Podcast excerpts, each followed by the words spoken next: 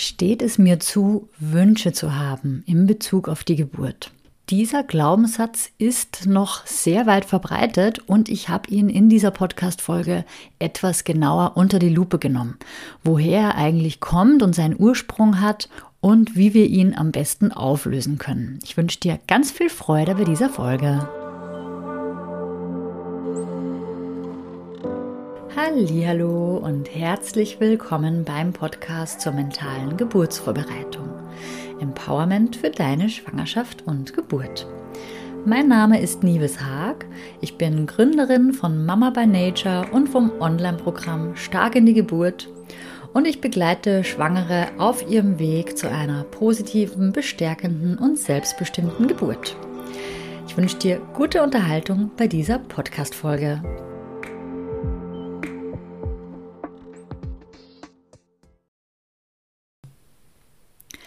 Die Idee zur heutigen Folge ist ganz spontan entstanden, weil ich letzte Woche ein ganz interessantes Gespräch hatte mit einer Mama, die ich jetzt gerade in meinem Online-Programm Stark in die Geburt begleite. Und zwar war diese Mama, nennen wir sie einfach mal Sabine. Sie war zur Anmeldung in der Klinik und also in ihrer Wunschklinik und hat da ein ja, ziemlich ernüchterndes Erlebnis gehabt, sagen wir mal so. Sie ist da total motiviert reinspaziert in ihre Wunschklinik gemeinsam mit ihren Geburtswünschen. Nochmal kurz zum Verständnis, was meine ich mit Geburtswünschen? Damit meine ich genau das, was im klassischen Sinn normalerweise Geburtsplan genannt wird. Also dein gewünschter Ablaufplan, wie du möchtest, dass deine Geburt abläuft, was du gerne möchtest, dass passiert bei deiner Geburt und was du möchtest, dass nicht passiert, also worauf du gerne verzichten möchtest. Das sind zum Beispiel bestimmte medizinische Eingriffe, wo du vielleicht möchtest, dass sie weitestgehend vermieden werden, wie zum Beispiel ein Dammschnitt oder du wünschst dir, dass nach der Geburt die Nabelschnur noch in Ruhe auspulsieren kann. Also einfach so ein, ein Leitfaden, wo so ein paar Dinge zusammengefasst sind, die dir persönlich wichtig sind für die Geburt. Und bei mir im Kurs geht es auch in einer Lektion sehr intensiv darum, dass du rausfindest, was wünschst du dir für deine Geburt, was ist dir wichtig und wie kommunizierst du das dann auch in deinem gewünschten, also an deinem gewünschten Geburtsort. Und die Sabine ist total motiviert mit ihren Geburtswünschen zum Gespräch in der Klinik gegangen und hatte eigentlich erwartet, dass sie dann dort mit einer Hebamme darüber sprechen kann, wie so die normalen Abläufe in der Klinik sind, ob ihre Geburtswünsche da irgendwie besonders exotisch sind oder ob das eine Klinik ist, die sowieso schon die meisten Dinge genauso macht, wie sie sich das wünscht. Dazu ist vielleicht auch die Folge zur S3-Leitlinie auch für dich spannend. Da habe ich äh, auch einmal eine Folge dazu gemacht.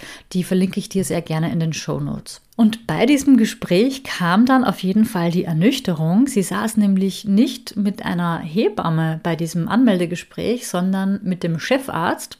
Und der Chefarzt war anscheinend nicht ganz so begeistert davon, dass Sabine Geburtswünsche dabei hatte oder einen Geburtsplan, dass sie da überhaupt was aufgeschrieben hat und wollte anfangs diese Liste auch gar nicht annehmen, weil er meinte, das vergessen wir sowieso wieder bis zur Geburt und äh, bei uns machen wir das aber so und so. Also er, er wollte sich da sozusagen nicht großartig was dreinreden lassen. Und klar, natürlich war Sabine dann sehr enttäuscht. Das war so im ersten Moment natürlich die große Ernüchterung für sie, dass der Chefarzt da überhaupt gar kein offenes Ohr dafür hatte. Als sie dann aber zu Hause war, wurde sie dann schlagartig wieder von alten Glaubenssätzen eingeholt. Und einer dieser Glaubenssätze heißt, steht es mir denn überhaupt zu, Geburtswünsche zu haben? Wer bin ich denn überhaupt, dass ich irgendetwas fordern kann? Warum sollte jemand in der Klinik darauf Rücksicht nehmen, was ich als Gebärende möchte? Und über genau diese Gedanken möchte ich heute mit dir sprechen in dieser Podcast-Folge, weil es hat mich dann doch sehr beschäftigt und ich habe auch auf Instagram nachgefragt und habe da in den Stories einfach mal um ein Stimmungsbild gebeten und da hat sich auch herausgestellt, dass zwei Drittel aller Frauen, die zumindest bei meiner Umfrage mitgemacht haben, auch manchmal solche Gedanken haben. Also solche Gedanken, dass es ihnen ja doch gar nicht zusteht, Geburtswünsche zu haben.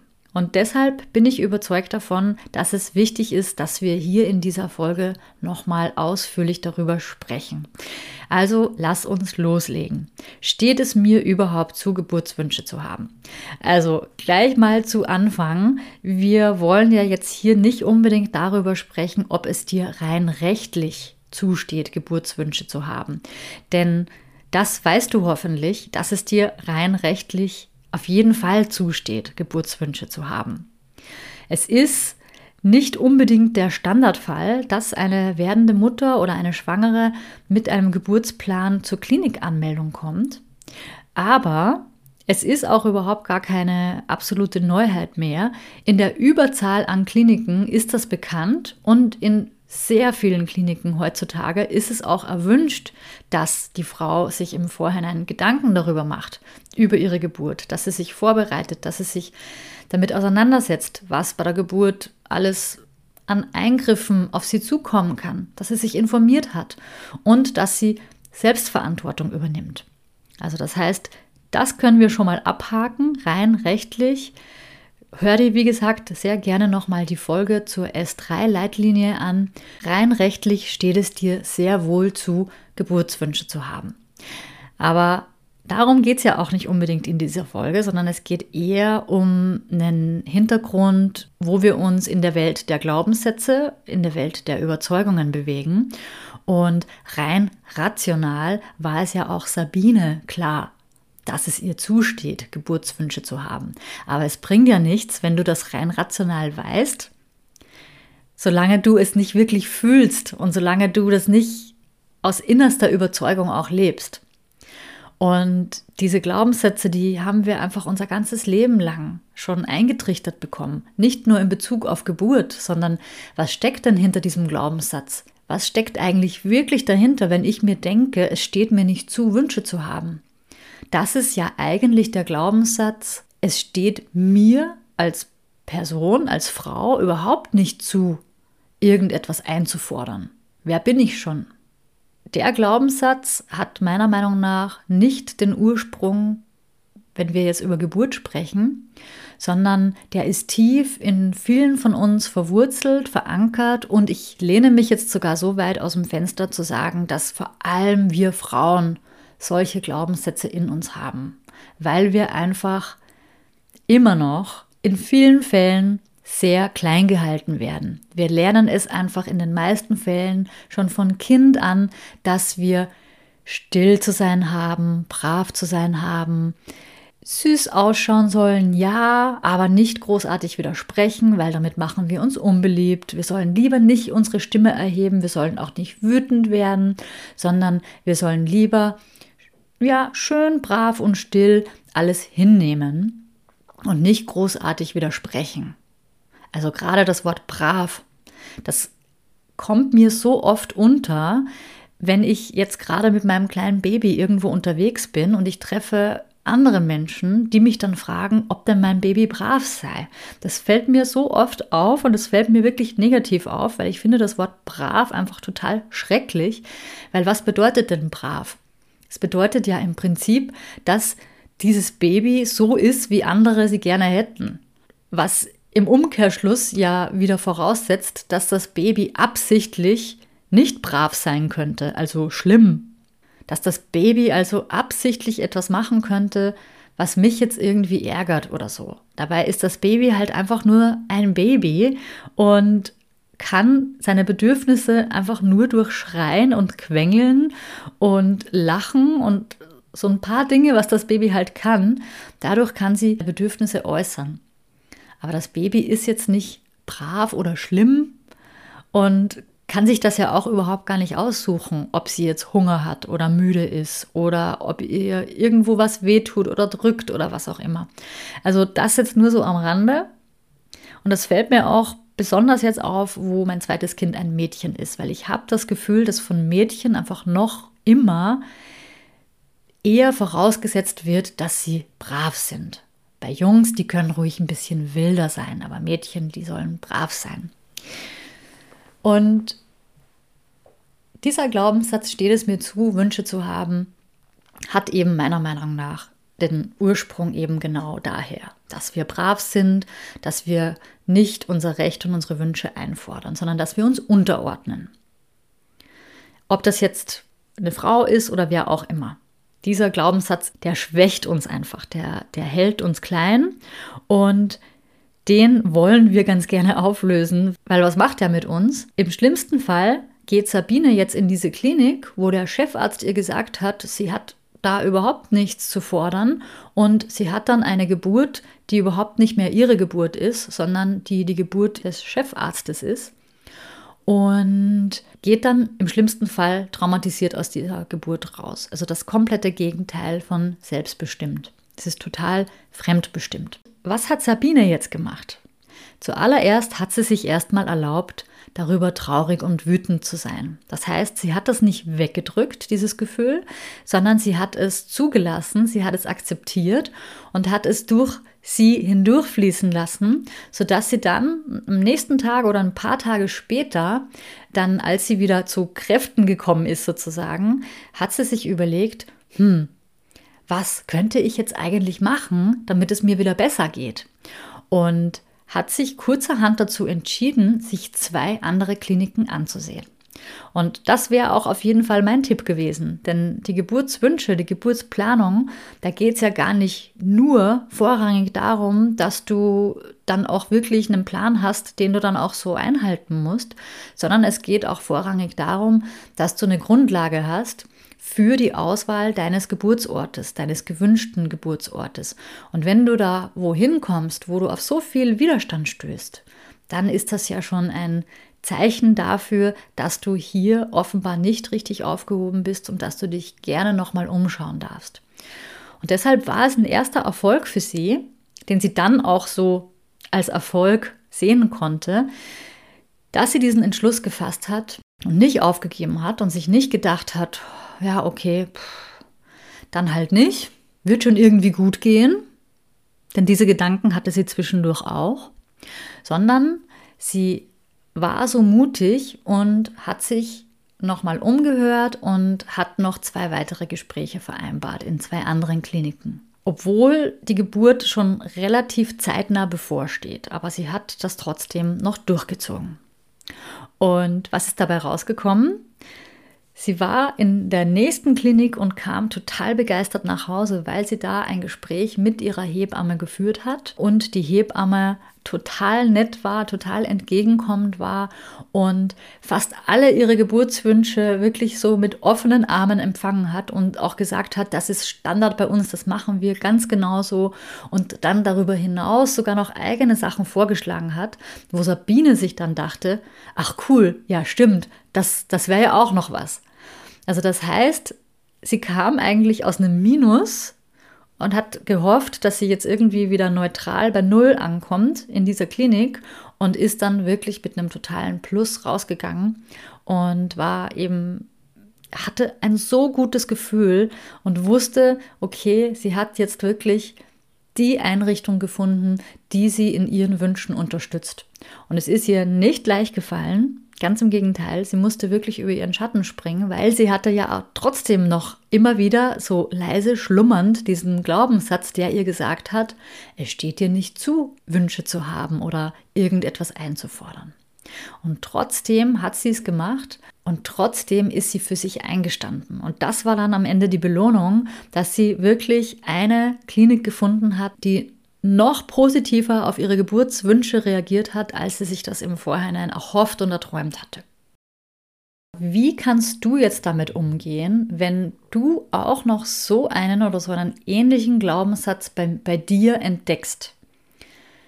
Wie kannst du damit umgehen? Mit diesem Glaubenssatz steht es mir überhaupt zu, Wünsche zu haben? Wenn das bei dir der Fall ist, dann möchte ich dir zwei Sachen heute noch mitgeben. Und zwar erstens,